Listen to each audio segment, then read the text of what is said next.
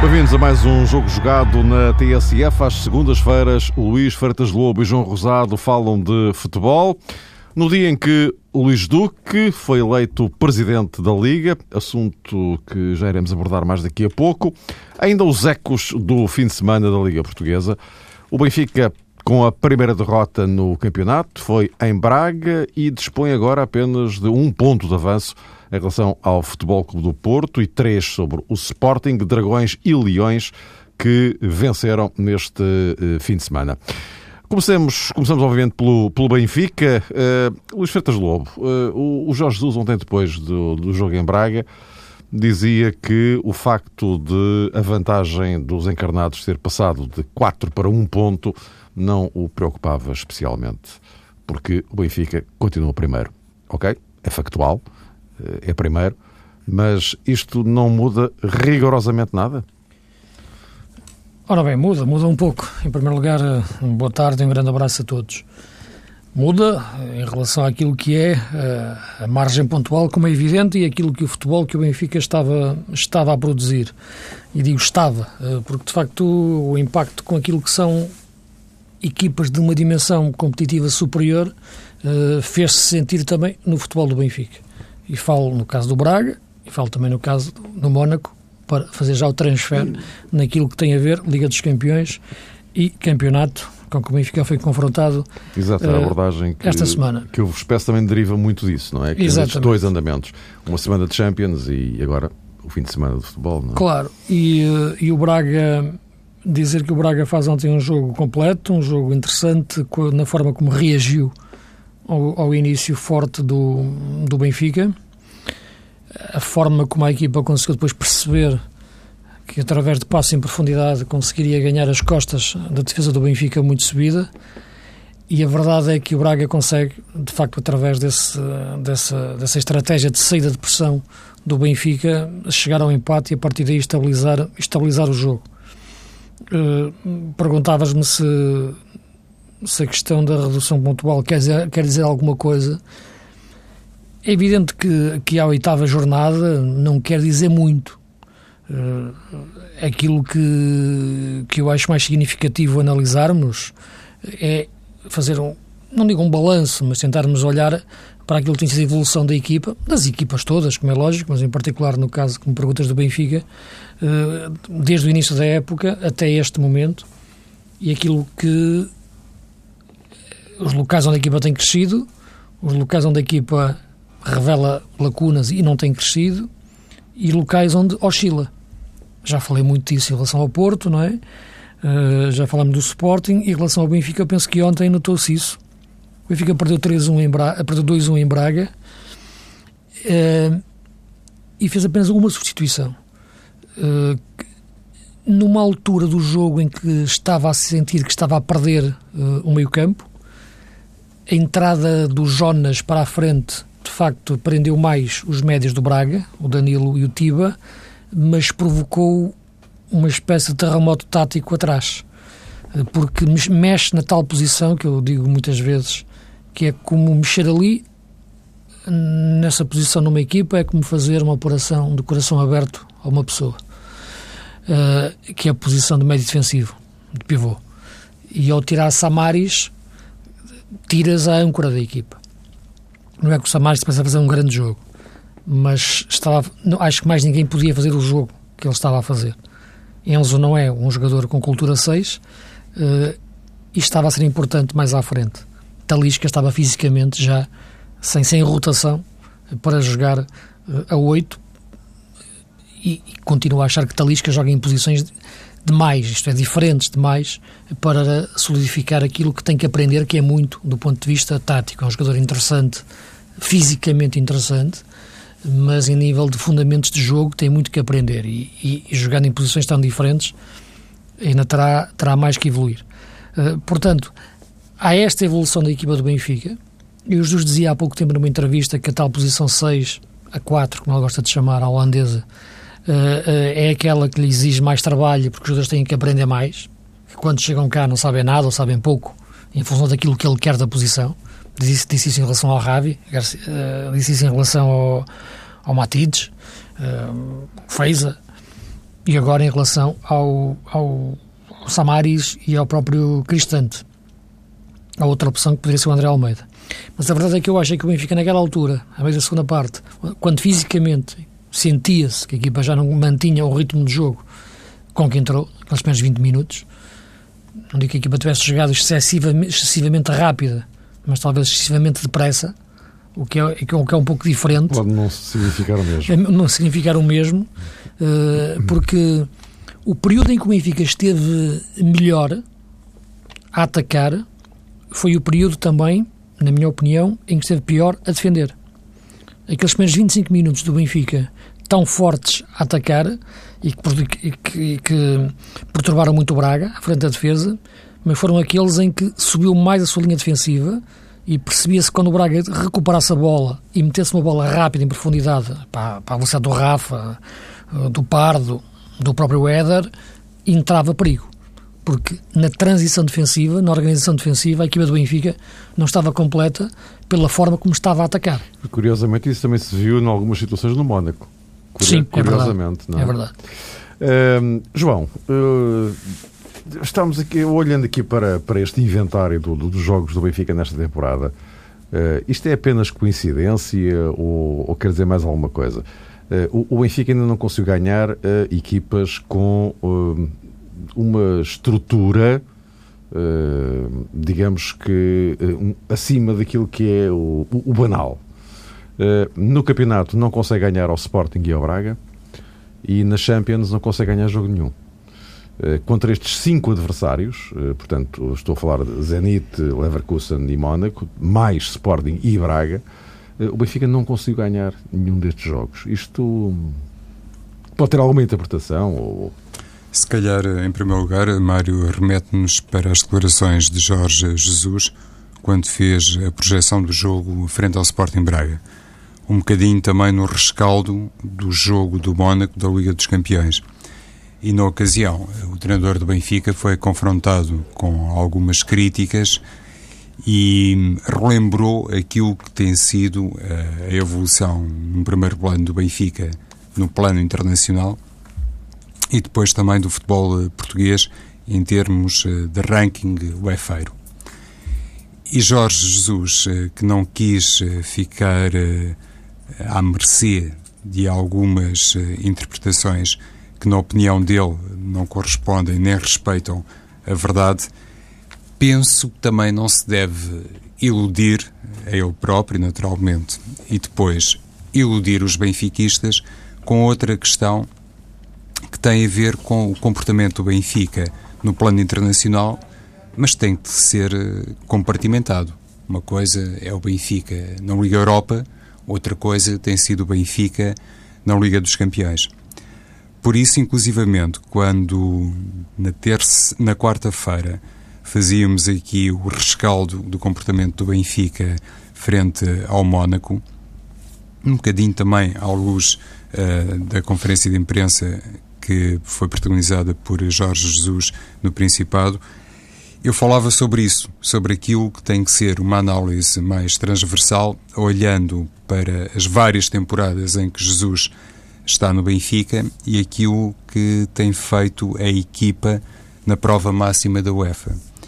E é isso que deve ser eh, sempre tido em consideração, nunca chegando ao ponto limite, ou se quisermos fora dos limites, que foi traçado por eh, Luís Filipe Vieira, que até confessou o sonho de um dia ganhar a Liga dos Campeões e esse dia coincidir com o final no Estádio da Luz, que acabou, por casualidade, deixa-me dizer assim, por opor o Real Madrid ao Atlético Madrid. Portanto, nem 8, nem 80. E isto é, de facto, uma conversa um pouco recorrente, mas que, no fundo, entronca na tua pergunta. Este Benfica, que não é capaz eh, de marcar posição, de se mostrar superior a equipas com uma dimensão acima da média, é se calhar um Benfica que continua, na minha opinião, um pouco também mergulhado necessariamente naquela que é a filosofia base do treinador. E eu pretendo dizer é que Jorge Jesus, nesta matéria, independentemente de se reconhecer capacidade para lidar com algumas transformações no plantel, e nem sempre, não é todos os anos que o plantel do Benfica ostenta uma riqueza por aí além, também é verdade isso, mas independentemente destes fatores, parece-me que às vezes uh, Jesus é de facto um, demasiado modesto.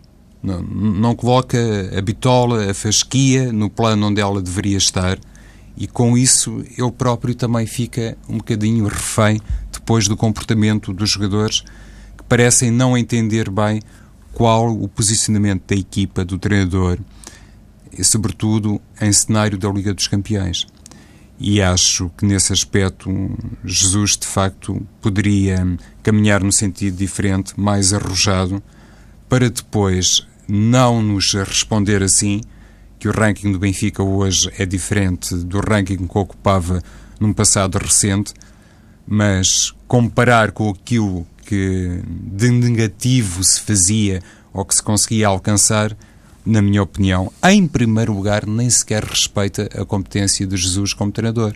Ele, quando está, por exemplo, como estão outras figuras do futebol português uh, nos fóruns de Nyon, obviamente que se deve nivelar pelos melhores.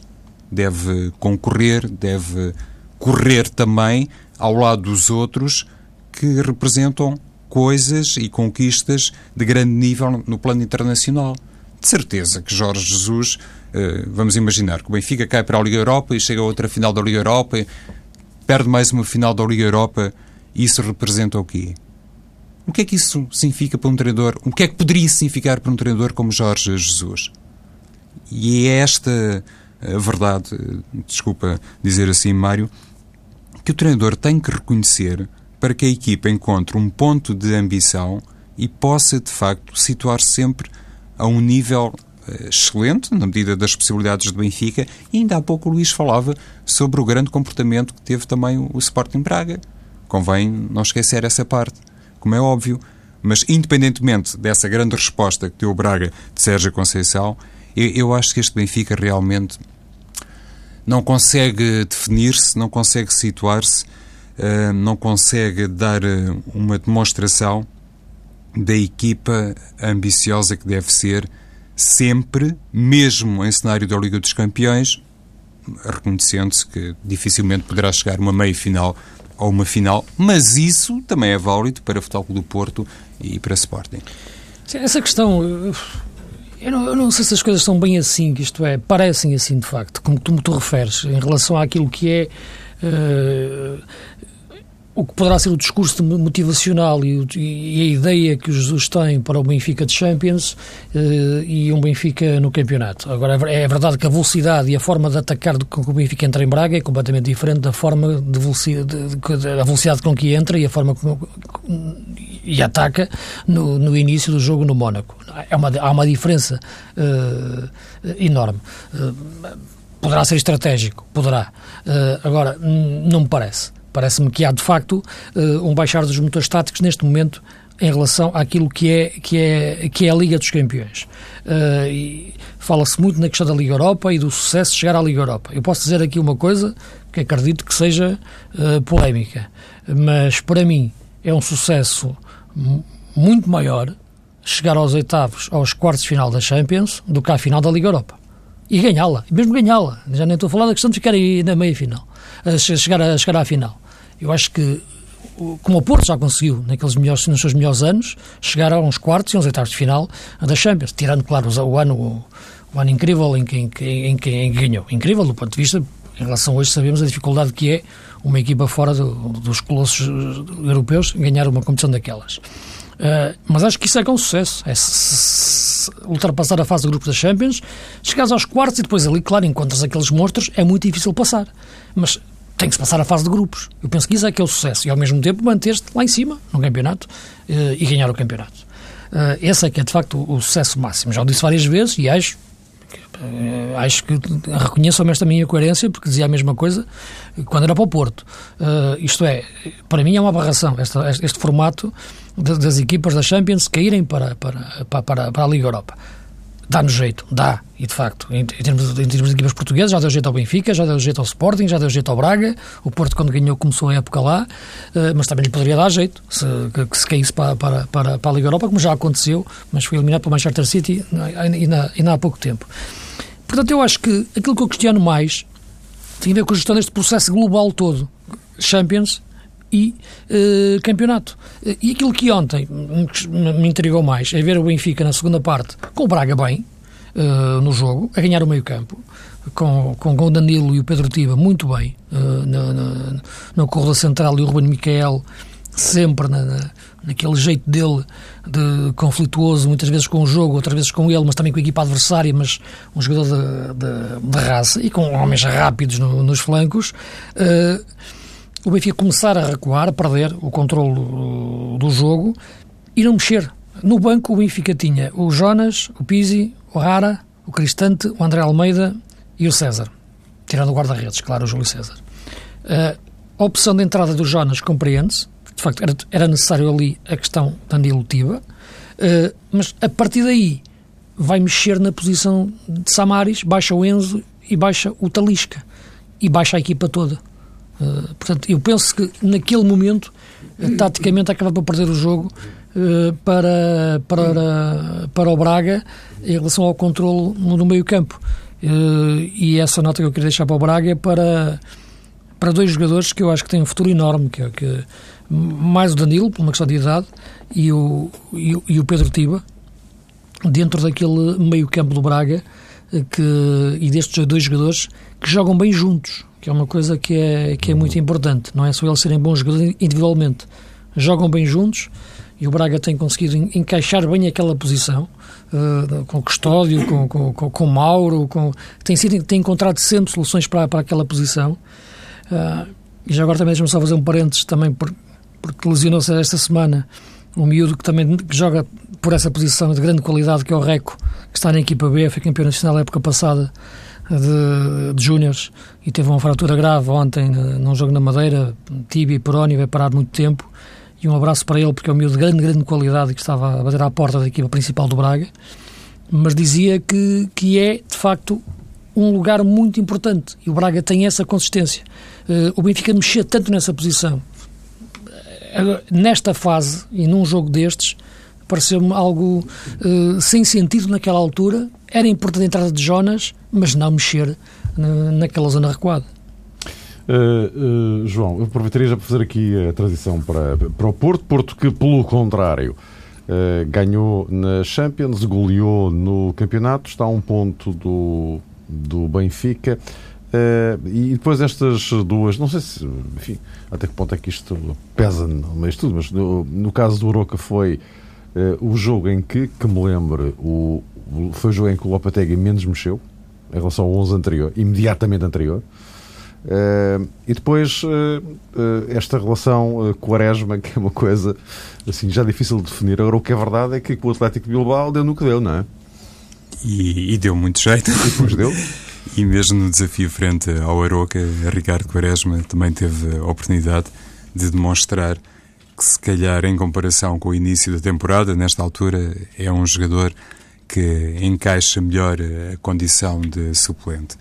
O Futebol do Porto, é como que aí, num plano muito mais individual, também fez o seu eh, reset e se calhar eh, nesta altura os responsáveis esportistas eh, podem estar bastante agradecidos ao seu antigo treinador, Fernando Santos, porque em certa medida aquilo que produziu Ricardo Quaresma, ainda de maneira muito episódica, em, eh, ao serviço em Copenhaga e ao serviço da seleção portuguesa, acabou por lhe dar provavelmente uma noção de que realmente é agora ou nunca mais, porque de facto a idade não me perdoa. Ricardo Quaresma já teve inúmeras oportunidades ao longo da carreira e teve sempre esse condão, para não dizer outra coisa, de as ir desperdiçando. Mas, ao que parece, dentro deste novo ciclo muito mais pacífico que Fernando Santos trouxe para a seleção nacional, parece que também Ricardo Quaresma encaixou o sermão e é hoje um, não sei se um jogador diferente, mas pelo menos um homem diferente. Disse tirou proveito a seleção numa primeira instância e agora também o Futebol Clube do Porto, porque Quaresma, na condição de suplente utilizado, marcou pontos frente ao Atlético Bilbao e permitiu inclusivamente ao Porto, frente ao Aroca, experimentar ali uma situação estratégica um bocadinho diferente, tirando proveito das características ímpares de Ricardo Quaresma, em diferentes planos, a começar, obviamente, pelo plano técnico, mas eh, sem desprezar a outra componente a que há pouco fiz referência e que tem a ver com esta hum, maturidade acentuada que nesta altura da sua carreira também já consegue exibir eh, Quaresma. O futebol do Porto, frente ao Aroca, mudou pouco, conforme disseste, Mário.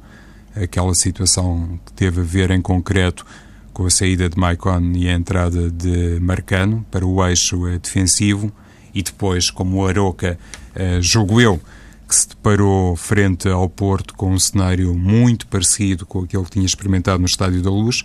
Primeira equipa a causar perigo, primeira equipa a ser ameaçadora e depois a não ser capaz de materializar é, todas essas intenções eh, no plano atacante, como é normal nestas circunstâncias, enfrentando-se um grande, independentemente de o jogo ter sido desta feita disputado, disputado no terreno do Aroca, independentemente disso, é verdade que a equipa de Pedro Emanuel, não marcando eh, nas primeiras ocasiões que teve, depois eh, ficou até, digamos, uma situação que tem a ver com a eficácia anímica da equipa, muito mais uh, sujeito o Aroca à, à, reação do, do Futebol Clube do Porto. E neste caso, parece-me que de facto a Lopetegui foi, hum, no outro plano, ele próprio uma personagem ao estilo de Ricardo Quaresma. Não foi só Quaresma que se redimiu, que se reencontrou, que fez eventualmente uh, um, um, salto para a piscina e apanhou um banho de humildade. O treinador do Futebol do Porto também fez uh, recentemente, imagino, esse caminho. Também conseguiu uh, descer à realidade do Futebol do Porto. Terá assimilado melhor uma ou outra observação barra crítica que até em cenário interno lhe terá sido dirigida e isso teve consequências, Mário. O facto de apresentar um 11 quase igual àquele que tinha jogado diante do Atlético de Bilbao demonstra hum, coerência, agora falta-me o termo mais adequado provavelmente, mas demonstra que o Lopetegui desta vez deixou de parte a rotatividade. Uh, Luís, uh, atendendo a que o, o, Porto na Champions está muito bem encaminhado para os oitavos, uh, tem o problema praticamente resolvido, diria assim. Uh, precisa só de três pontos em três jogos, enfim, não parece nada complicado. Uh, e agora, um ponto do Benfica, isto poderá uh, indiciar que um, há um foco nos tempos mais próximos a apontar ao, ao, Benfica, sendo que vai haver um Porto-Benfica ainda antes do fim do ano, não é? Sim, daqui a quatro jornadas uhum. existirá um, um, um Porto-Benfica e é um jogo muito importante sempre foi muito importante para todos os treinadores do Porto, uh, mais até o Benfica-Porto, uh, do que o Porto-Benfica, no sentido de afirmação de personalidade clara. Lembra-te o que aconteceu, por exemplo, nas últimas épocas, e como isso para Vítor Pereira foi, foi redentor, claramente, uh, e para Paulo Fonseca naquela altura foi, foi um marco que, de, difícil de, de, de superar quando perdeu uh, aqui na luz. Uh, veremos como é que Lopetegui enfrenta esse jogo. Até lá há mais quatro jogos para jogar. Eu penso que a questão da rotatividade eu já referi várias vezes. Aquilo que me faz, que me faz mais, mais impressão não é ele mudar tantos jogadores, é mudar a posição dos jogadores em campo. Uh, mesmo repetindo um jogador de outro jogo para outro. E, e, e, os jogadores que jogam próximos uns dos outros não serem os mesmos.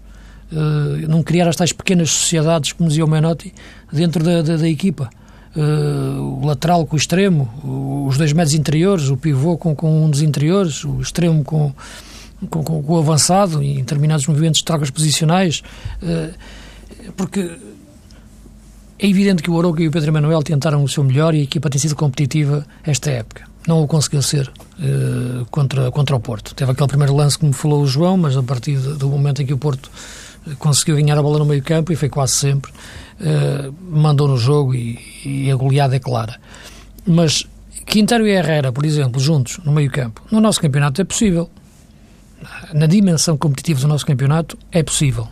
Uh, Digo infelizmente porque muitas equipas, de facto, eh, permitem, e é o caso, tu dizias do, do, caso do Benfica, em relação a muitos outros jogos, em que se não se nota tanto os problemas que se notaram em Braga, porque os adversários, de facto, não, não os provocam, não, não, não os causam. O nosso campeonato, neste momento, tem. Uh, as assimetrias são enormes. Uh, mas Herrera e, e, e, e Quintero podem jogar juntos, podem. Agora, têm que aprender a fazer jogar juntos nas compensações. Tens um criativo e um recuperador. Portanto, quanto mais existir esta, esta rotina de jogo entre eles, eh, mais depois eh, a equipa se equilibra a atacar e não se desequilibra a defender, comete menos erros. Portanto, agora, se voltar no próximo jogo, mesmo joga outra vez Herrera e Quintero, o Quintero joga como, como, como, como ala direito, como jogou, por exemplo, frente ao Sporting em 4-4-2, é evidente que é completamente diferente. Percebes o que eu estou a dizer? O Herrera e o Quintero tiveram em campo contra o Sporting um contra o Aroca. Claro que o Sporting é uma coisa e o Aroca é outra, é evidente. Mas uma coisa é ele jogar com o Herrera no meio uh, e o Quintero metido ao extremo direito, extremo, puxar para dentro, porque é canhoto. Outra coisa é eles jogarem os dois vértice em 4-3-3. E, portanto, mais que a rotatividade uh, dos jogadores em si, é a rotatividade de princípios, muitas vezes, que eu vejo no, no, no Porto. Porque já o referi várias vezes. Uh, não são as posições que fazem os jogadores por natureza. São os jogadores que fazem as posições. As dinâmicas das posições. E, se, e mudando os seus intérpretes, os seus donos, automaticamente muda a dinâmica daquela posição e os princípios de jogo deixam de ser possíveis de ser colocados em prática. E isso tem acontecido com, com o Porto, porque a ideia de jogo de Lopetegui, essa não muda. Agora, os jogadores para interpretarem é que As mudam. peças é que... É, Exato, nos sítios. Uh, uh, curiosamente, no, no, Sporting é quase a antítese. Uh, as peças parecem estar perfeitamente identificadas de quem, sobre quem faz o quê e onde. Sim. O, o, o, Sporting teve, enfim, aquele lamentável episódio em Gelsenkirchen. O Sporting não, o árbitro do, do jogo. de facto, aquele, aquele penalti ao cair do pano vai ficar para a história.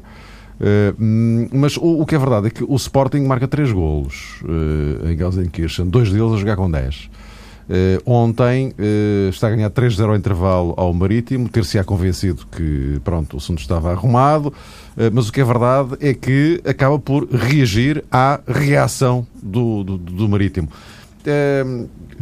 pelo menos do ponto de vista de hum, personalidade, vamos pôr as coisas assim, não me ocorre o melhor.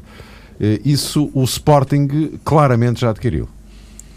Luís. Sim, sim, eu penso que isso já o disse várias vezes e o jogo no, no Porto foi, foi, foi o mais importante. Eu acho que é, é, quando jogam os grandes entre si, qualquer resultado nós temos que encará-lo como, como normal.